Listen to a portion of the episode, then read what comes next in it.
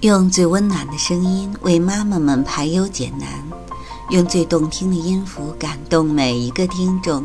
各位朋友，大家好，欢迎聆听妈妈 FM，更懂生活，更懂爱。我是移民，让我用声音陪伴你。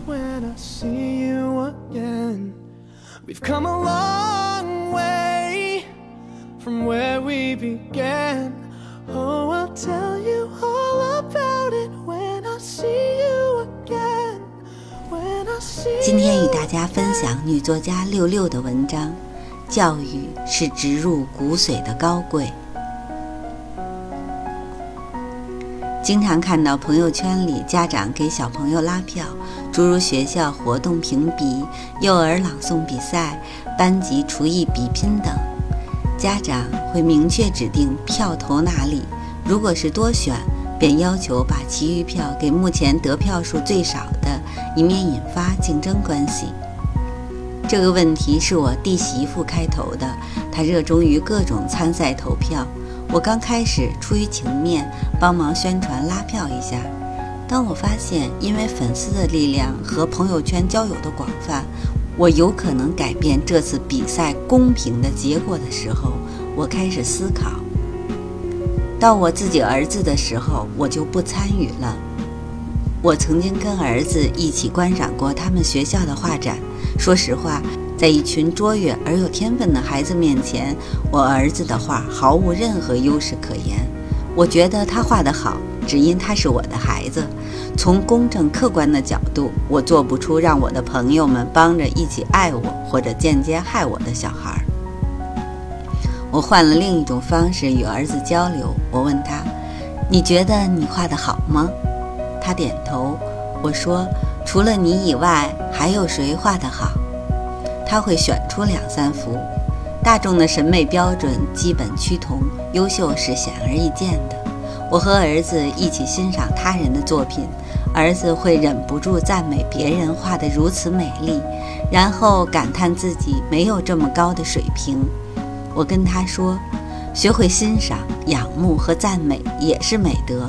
拥有好的德行的人，即使没有什么特长，也会被大家喜欢接受。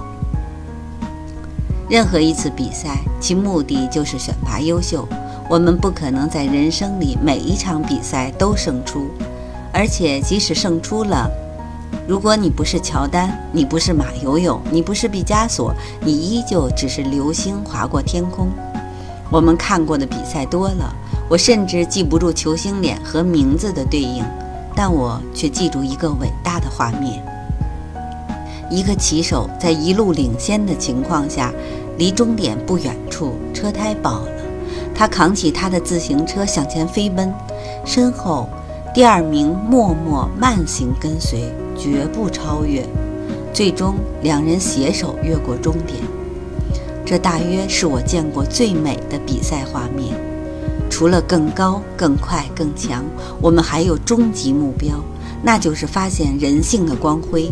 金牌易得，而一生知己难求。教育不是年年一百分，最终进入哈佛；教育不是每次都不会发生错误；教育不是让你成为全省状元。教育是植入骨髓的高贵，是危急时刻的镇定，是对社会乃至人类的关怀。这些不是文凭或者技巧可以替代的。